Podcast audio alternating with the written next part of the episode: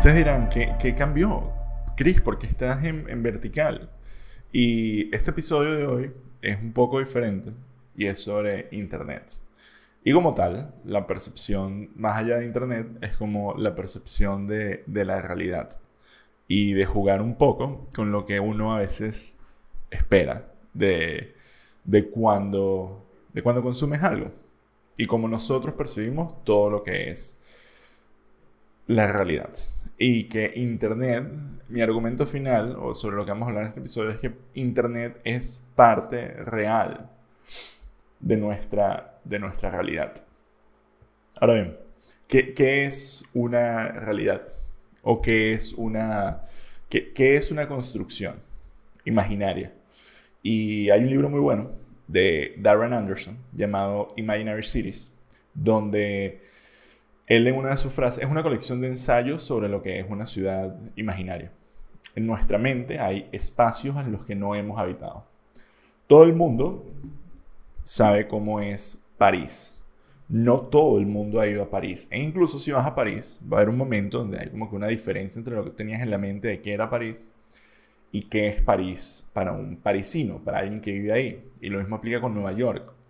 Y estas ciudades, estos espacios, tienen como que la versión imaginaria, como por ejemplo Venice Beach, que nos imaginamos como que una super playa. Y luego tenemos espacios como en el Venice Beach real, lleno de indigentes y todo hecho mierda. Entonces, ¿qué, qué es lo crítico aquí o cuál es el, el, el, punto de lo que es una ciudad imaginaria? Es lo que tú tienes en tu cabeza. Y en, en el libro de Darren Anderson son una colección de ensayos donde se habla, se habla eso cons consistentemente y la construcción de, de los espacios que nosotros conocíamos de antes, que hoy en día ya no existen, como decir la Atlántida. La Atlántida no existe. Nunca existió. Pero si yo te digo la Atlántida, en tu mente hay, hay algo. Lo mismo aplica cuando te digo Roma y pensamos en, en los romanos, a pesar de que era una, un espacio casi que continental, gigantesco, donde no pudieras decir esto espacio determinado es Roma. Y está la frase que nadie nunca vio Roma caer. Ahora bien, eh, ¿a qué viene esto? De la misma forma que estos, eh, nosotros nos construimos estas imágenes, Darren Anderson argumenta que toda distopía tiene una arquitectura. Y eso es verdad. Existen toda ideología que haya dominado el mundo ha influenciado la arquitectura y la arquitectura influencia de vuelta a estas filosofías que, que, que la sostienen. Y esto, esto se retroalimenta de, de tal manera que cada vez que hoy en día alguien va a imaginar una distopia, pues hay una arquitectura atada a ellas. Incluso cuando tú juegas un juego como World of Warcraft, donde cada una de las ciudades o de los asentamientos virtuales pertenecen a diferentes culturas o civilizaciones, hay una arquitectura que está inspirada en el mundo real, que es la que construye todo. Y, y dentro de estos espacios nosotros, nosotros habitamos, existimos. Ahora bien, em, ¿cómo, cómo, qué, qué, es el otro factor que altera estos espacios? El, el paso del tiempo y, y, cómo nosotros habitamos en ellos y cómo lo percibimos. Y así es como se percibe de alguna forma la caída de, de las ideologías. Cuando pensamos en la caída del, del comunismo, pensamos en todas estas estructuras súper eh, brutalistas soviéticas hechas mierda en el medio de Rusia. Y cuando pensamos en la caída de, de los egipcios, del, del imperio egipcio, pensamos en las pirámides hechas mierda, pensamos en una religión que se desvanece, las murallas romanas, el Partenón, todo esto como que se va, se va acumulando y son espacios en los, que, en los que pasan a convertirse en otros espacios. ¿Qué tiene que ver esto con Internet?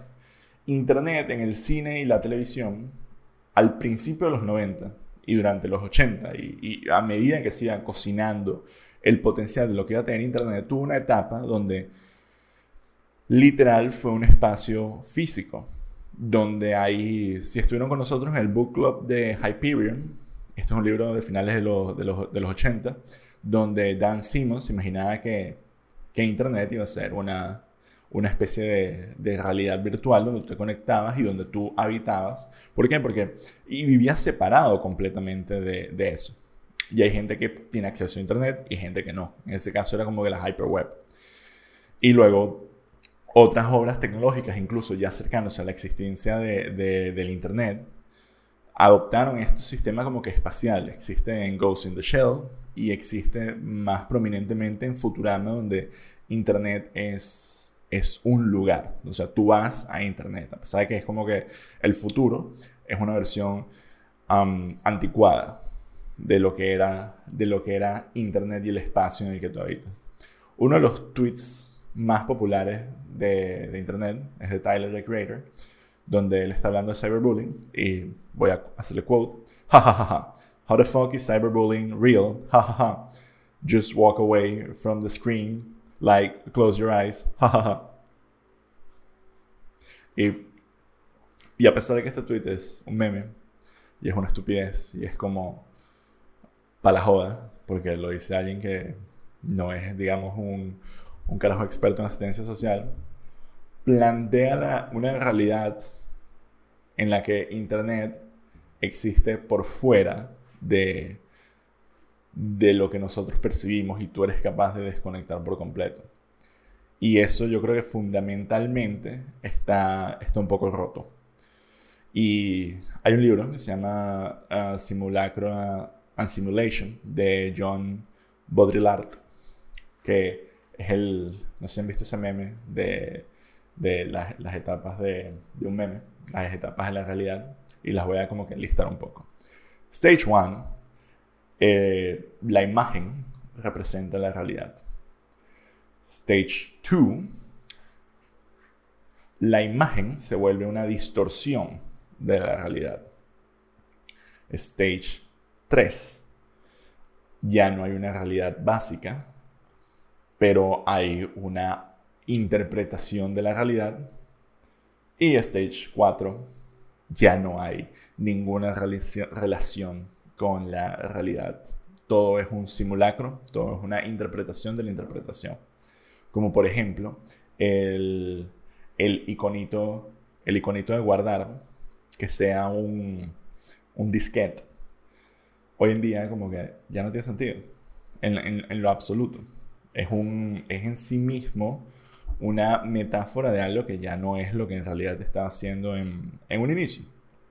Y creo que esa es la parte interesante de, de, del Internet y de cómo, y de cómo hoy en día es, una, es, un, es un espacio en sí, es una esencia en, en sí mismo. Ahora vamos a ponernos un poco divertidos. Yo en el año 2000, 2013 le tuiteé a Chávez, voy a echar esta historia, que muchos ya la saben, pero básicamente un día yo estaba llegando a mi casa a jugar fútbol y esto fue, estoy revisando, no, esto fue en el 2010. 2013 Chávez estaba, ya estaba muerto.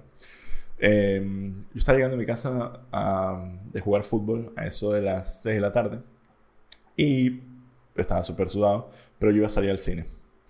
En fin, llego a la casa y no hay agua, así que no me puedo bañar y el agua va a venir como que en un par de horas. No me va a dar tiempo ir al cine, llamo a mi cita y le digo, mira, no va a poder ir. Y me dice, bueno, vamos a hacer algo, vamos a comprar las entradas para las 10. Yo, bueno, ok, pongo la alarma a las 8 yo doy una alarma física en el cuarto, se va la luz y cuando me despierto son las 11 de la noche tengo un montón de llamadas perdidas y al final no, no fui al cine y está honestamente de mal humor y harto hasta el culo de Venezuela. ¿Qué ocurre después? Yo decido tuitearle a Chávez Candanga, te odio. Simplemente pongo te odio, arroba Chávez Candanga, te odio. Me vuelvo a dormir. Eso es la 1 de la mañana. El teléfono comienza a sonar una cantidad de notificaciones impresionante. O sea, era, era en ese momento como que Twitter ni siquiera estaba preparado para, para la cantidad de notificaciones que iba a revisar. Y, y, eran, y todas eran de chavistas iracundos, mentándome la madre porque Chávez me respondió, bueno, Chris, yo no soy monedita de oro, para pero pregúntate lo más hondo de tu alma, ¿por qué odias a este ser humano? Mi respeto. Le respondí unos cuantos, me metí con algunos, algunos no les paré bola, en realidad era, era poco digerible. Así que borré el tweet y durante un tiempo la gente me seguía, durante horas, la gente me seguía preguntando qué, qué escribiste, por qué le, qué le dijiste y era como que wow. Entonces puse la cuenta en privado. Todo esto era simplemente por el hecho de que yo quería volver a usar mi teléfono tranquilamente. No era que sentí una presión o que me sentía abrumado o, o que estaba siendo como que víctima de una especie de super cyberbullying. Pero sí fue un momento un poco abrumador en plan de qué está pasando. Fue algo verdaderamente nuevo. Y, esa, y esa idea, lo que estaba ocurriendo ahí, yo pude perfectamente bloquearlo en el momento y olvidarme por completo de, de, de que, bueno, de que me estaban jodiendo. ¿Qué pasa? Internet, Internet desde el 2010 hasta hoy en día ha cambiado muchísimo. Especialmente cuando ya eres un adulto, cuando ya sales de la universidad, incluso ahora que hemos atravesado una pandemia. E Internet es parte de la realidad. Las cosas que yo hago online están conectadas con el mundo real. Para ponernos un poco filosóficos, yo todo lo que yo he producido a nivel laboral, todo lo que me haga comer, está en digital, no existe en físico. Yo no tengo una cinta VHS con, con, los capítulos de Hammerspace. Yo no tengo mi código impreso en hojas de papel que yo diga, mira, esto existe acá. Todo está, por ponerle una forma casi que metafísica. Bueno, no metafísica. Bueno, sí, metafísica. Todo está almacenado eh, en, en, en, en, puntos de datos electromagnéticos, en discos duros y en memoria. No existe nada de lo que yo hago por lo que me pagan hacer, de verdad, existe en el mundo real, pero está ahí y tiene un volumen, tiene una, tiene todo. Entonces, no solo eso, sino la manera en la que utilizamos los dispositivos. Si yo tomo mi teléfono y toco tres veces la pantalla, de la misma manera que me toco tres veces la mano, puedo hacer que me lleguen unas empanadas a la casa. Hay acciones que yo ejecuto en Internet que existen en el mundo real. Y esta, esta visión de Internet como, como un espacio diferente es algo con lo que, por ejemplo, el cine no ha sabido lidiar bien. ¿Cuándo fue la última vez que te sentiste devastado leyendo un mensaje? Eso pasa, eso no, pero eso no es anecdótico, eso no, no es fácil de colocarlo en la pantalla porque no está ocurriendo en el plano físico, está ocurriendo en el plano digital.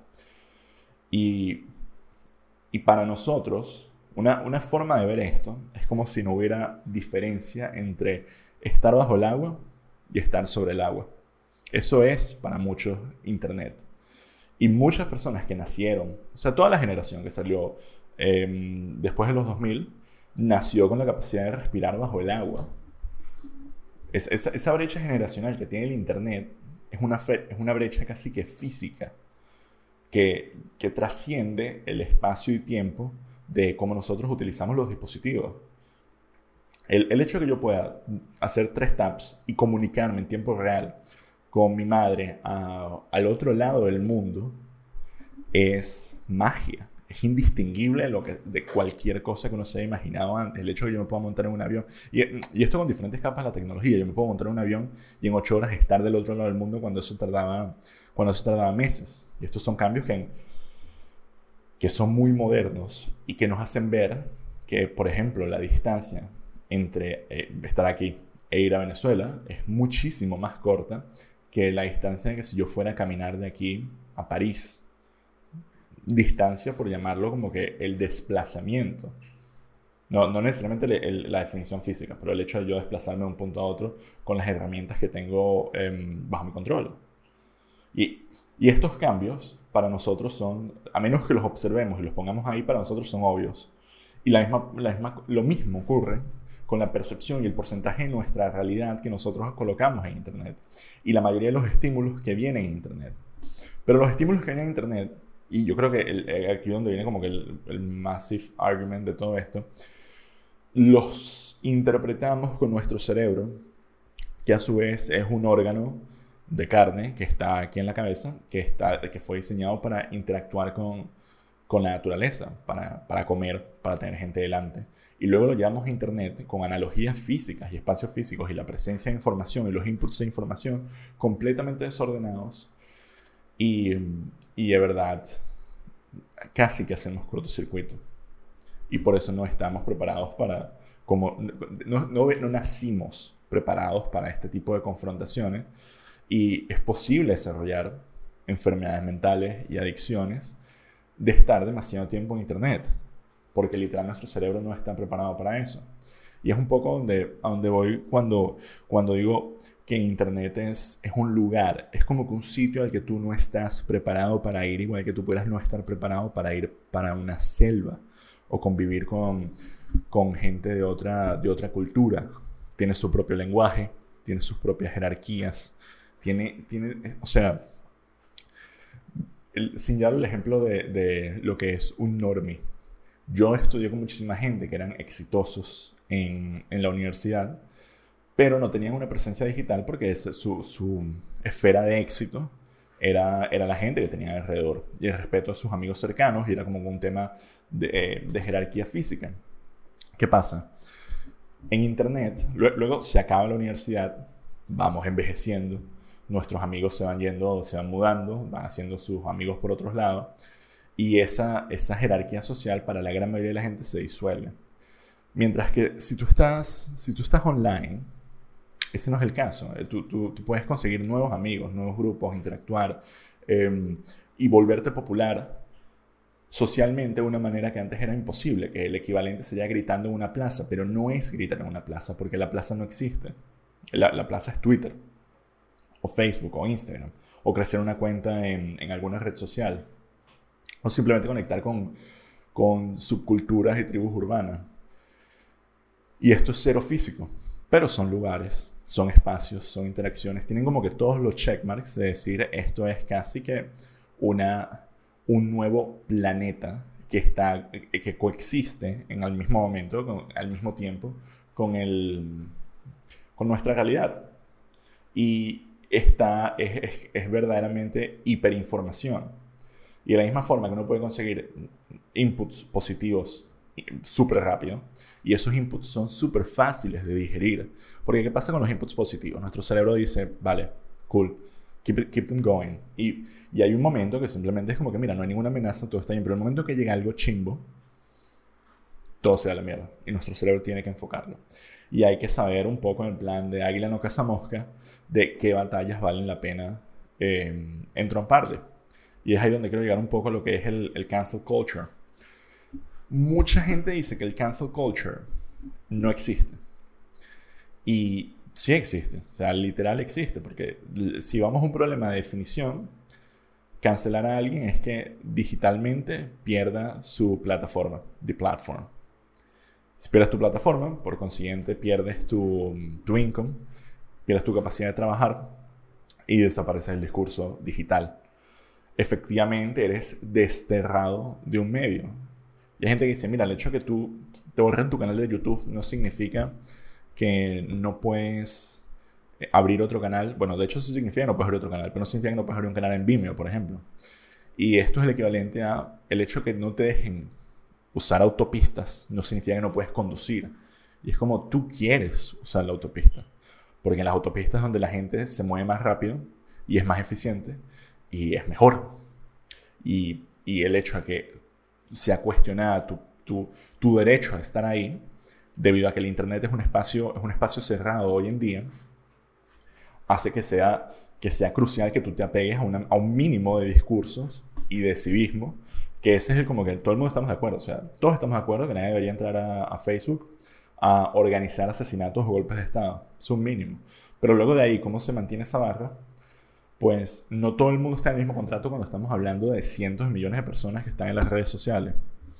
Entonces, uno ya por sí se regula, uno sabe qué cosas poner en cada lado. Yo no voy y me meto en el muro de mi mamá y le pongo memes de, de surreal memes. Y cada uno se comporta, porque al final todos nosotros tenemos nuestras identidades dependiendo de la audiencia. Y a veces nos equivocamos.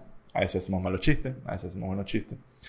Y el tema de cancelar a alguien no solo que existen, sino que es, perfectamente analizable desde el punto de vista de, un espacio físico. Ya no estás ahí, ya no formas parte de esa conversación, ya no puedes monetizar de esa conversación, ya no puedes crear y, formar parte del mercado económico de, las redes sociales. Y, y bueno, ya estás efectivamente cancelado. Ahora, Obviamente esto hay que verlo desde el punto de vista un poco de empatía y de dónde está el, cancelador. Es muy fácil decir que alguien más es una mierda. Por muchas razones. Primero porque automáticamente al tú, eh, al tú conseguir un, un, error en alguien más, al tú conseguir un fallo en alguien más, primero significa que tienes la capacidad de crítica y que muy posiblemente tú estás por encima de ese error, porque no lo cometiste tú, lo cometió alguien más. Entonces eso es reconfortante. Esto es un mecanismo social que nosotros tenemos en el, en el día a día como, como, humanos, en la comunidad, para autorregularnos mutuamente el, nuestros comportamientos. Y efectivamente hay personalidades que en el momento que les dicen que cometieron un error, tienden a sobrecorregirlo.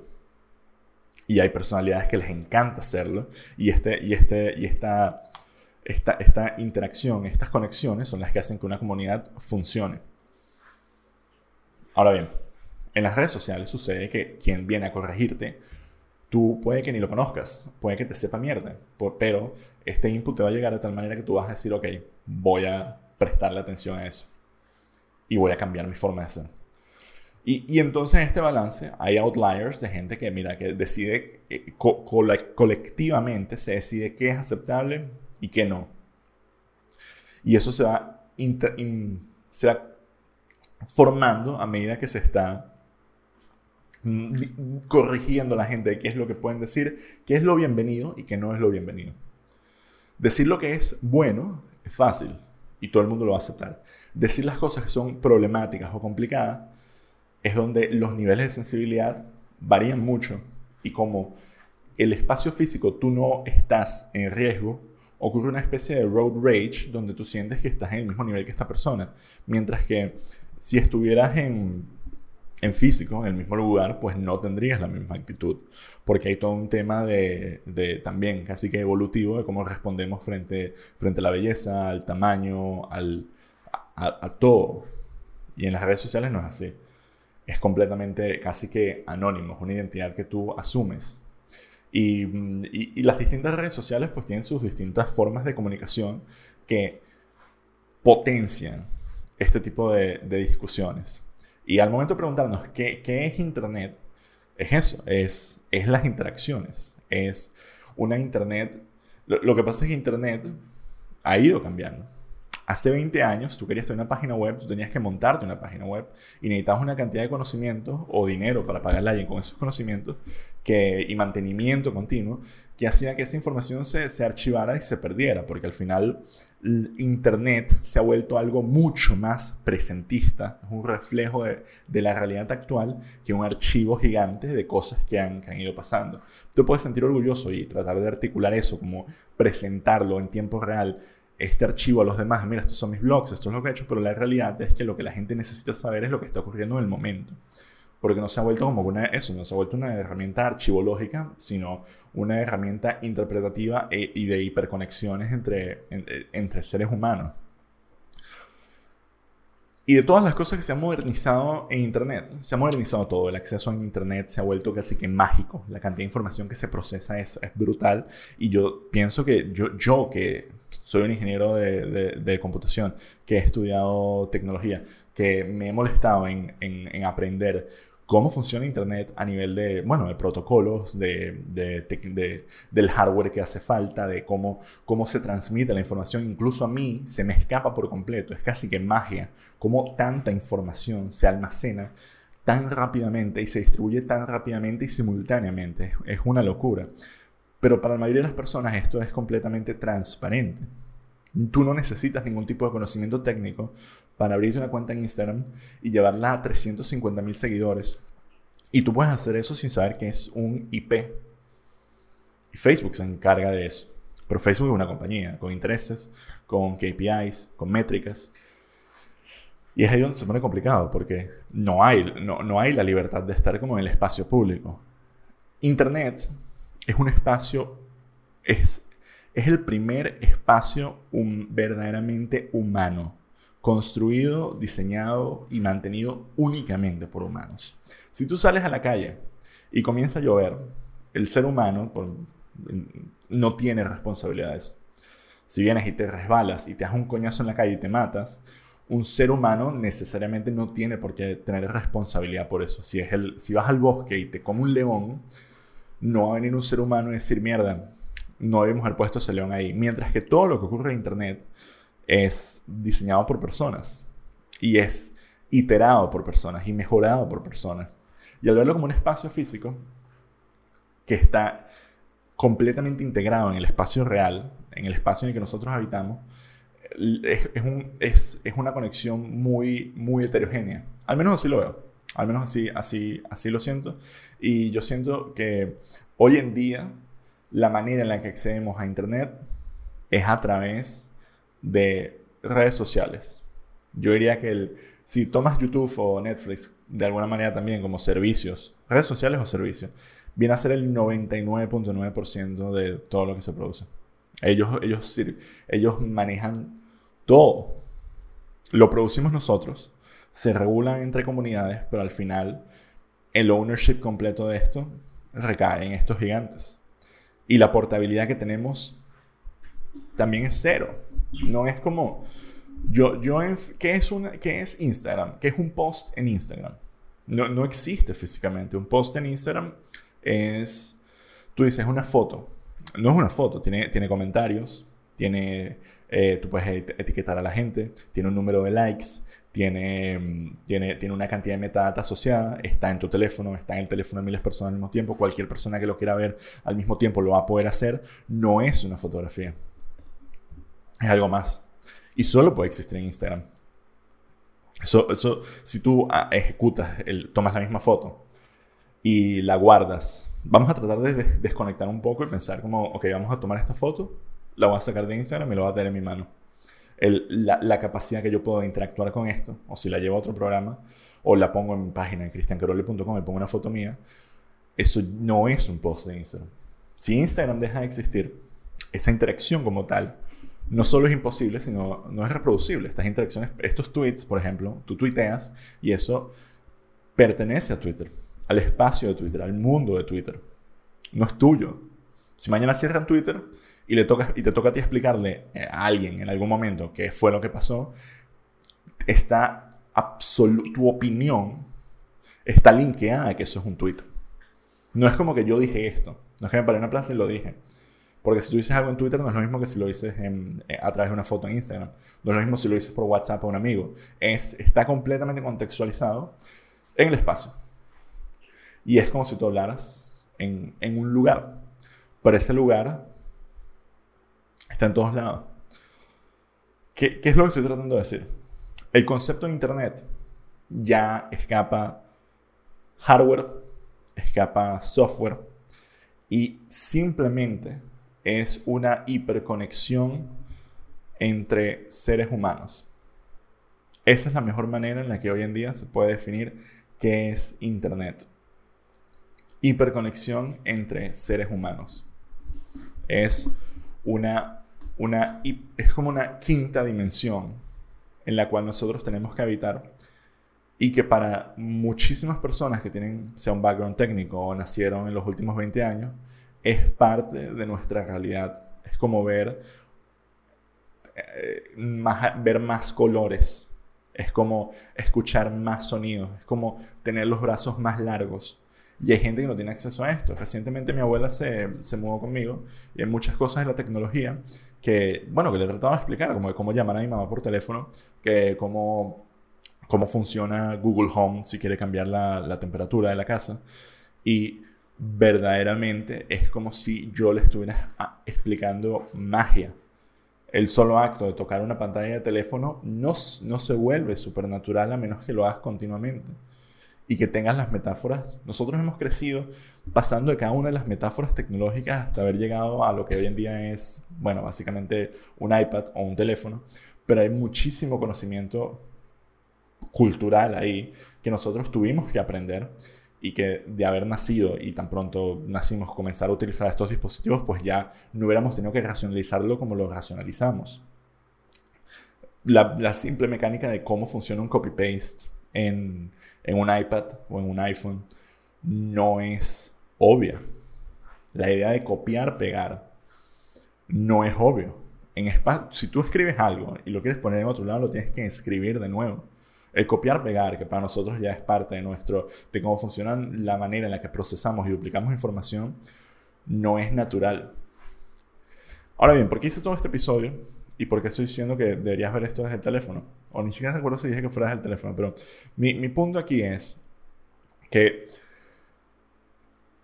es bueno tomar como un step back y analizar el porqué de las cosas que nosotros damos por sentado todos los días y decir de dónde vienen, cómo funcionan. Y creo que eso es como que lo que quiero hacer de ahora en adelante con el podcast. Y obviamente seguir hablando de cine, pero también quiero que las cosas tengan como que un poco más de, no sé, revolucionarlo un poco más. Y tratar de pensar cosas como, por ejemplo, eso, la, la, la, el aspect ratio del podcast. Que antes era como que, ¿por qué mi podcast es horizontal? Cuando la mayoría de la gente puede que lo vaya a ver en su teléfono. ¿Qué tal si le digo a la gente que ve el podcast en el teléfono? E igual dura media hora. Voy a tratar de hacer también episodios más cortos. Este igual se me fue durante, se me fue por más de media hora. Pero la idea es que sean más cortos ahora en adelante. Porque siento que existe un valor en que esto sea más portable y que las ideas sean un poco más concisas. Me gusta mucho la tecnología y creo que por eso hablamos hoy de, de Internet. Y eso, la próxima vez que pienses que, que es Internet, que es tener Internet, ya no es tener acceso a, ya no es conectarte, ya no hay un cable a Internet. Internet es estar conectados entre nosotros. Así que nada, si les gustó el episodio, denle like. Si odiaron que fuera en vertical, denle like.